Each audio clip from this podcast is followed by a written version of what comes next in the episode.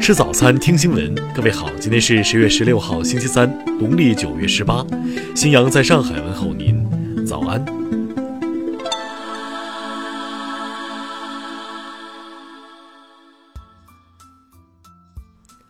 首先来关注头条消息。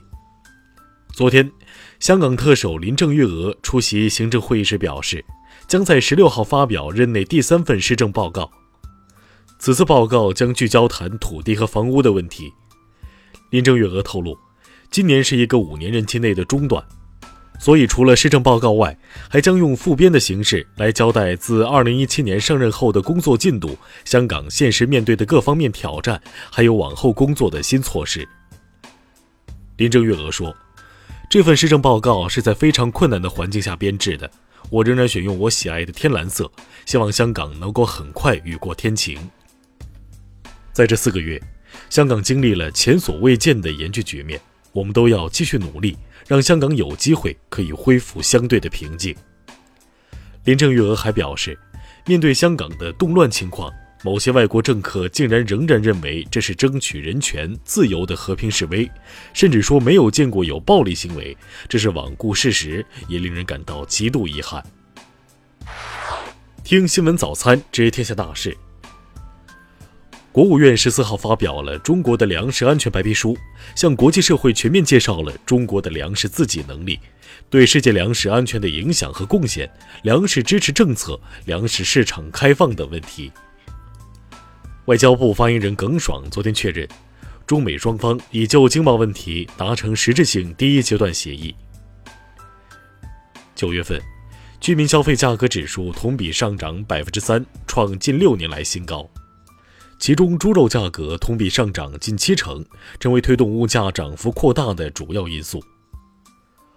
工信部消息，今年十一月三十号之前，三大电信运营商将在全国范围内提供携号转网服务。国家卫健委近日印发文件，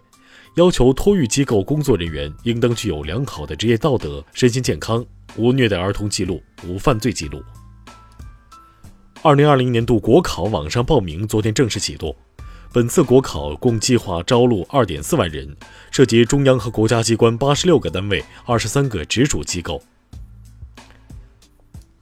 央行十五号发布数据报告，据初步统计，九月末社会融资规模存量为二百一十九点零四万亿元，同比增长百分之十点八。昨天。中国首艘自主建造的极地科学考察破冰船“雪龙二号”首航南极，这标志着中国南极考察双龙探极时代的正式来临。下面来关注国际方面，美国政府十四号宣布对土耳其实施制裁，除了把钢铁关税提高到百分之五十之外，还将制裁对方三位部长。英国女王伊丽莎白二世十四号发表例行演讲，概述英国政府在下一个议会周期中的主要计划，正式宣告议会开启新会期。欧盟脱欧谈判代表巴尼耶十五号表示，本周可能会与英国达成脱欧协议，但是他警告说，还需要进行更多艰难的谈判。据俄媒十五号报道，伊朗外长扎里夫表示。在红海对伊朗油轮实施袭击事件的背后，有一个或多个国家。日媒最新数据显示，第十九号台风海贝斯已经造成日本全国七十三人死亡，二百一十二人受伤，十五人失踪。十四号，沙特能源大臣表示，沙特石油产量已恢复，十月和十一月的石油产量将高于九月石油设施遇袭前的水平。西班牙巴塞罗那机场附近日前发生示威抗议，部分示威者和警察发生冲突，导致至少三十七人受伤，另有百余架航班受到影响。柬埔寨与菲律宾军方十五号表示，两国将加强陆军方面合作，推动包括培训军事人才、互访和信息交换。下面来关注社会民生，近日。北京市就垃圾分类新规草案公开征求意见。据了解，北京生活垃圾将分为厨余垃圾、可回收物、有害垃圾、其他垃圾四类。十四号晚间，从上海南站开出的第五六八九次列车尾部机车突发故障冒烟，经铁路部门及时处置，未造成人员伤亡。目前具体原因正在调查中。十五号，圆通速递紧随中通快递其后，宣布今年双十一快递费调价，具体调整幅度由当地服务分公司结合各自实际情况决定。江苏宜兴脑炎患儿被错输药后死亡，引发社会关注。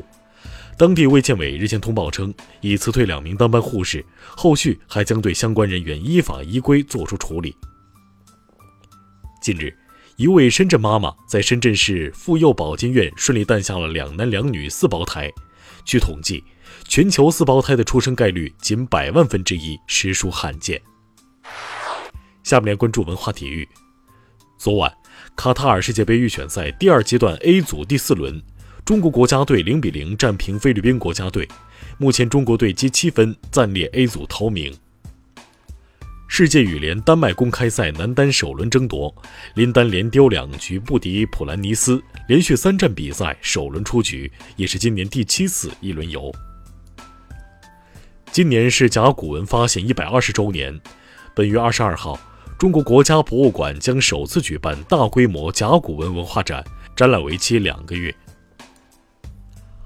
二零一九年度英国布克文学奖十四号晚在伦敦揭晓。加拿大女作家玛格丽特·阿德伍德和非洲裔女作家伯纳丁·艾瓦里斯托获奖。以上就是今天新闻早餐的全部内容，请微信搜索 xwzc 零二幺，也就是新闻早餐拼音首字母再加数字零二幺。如果您觉得节目不错，请点击下方再看，让更多人看到我们的节目。一日之计在于晨，新闻早餐不能少，咱们明天不见不散。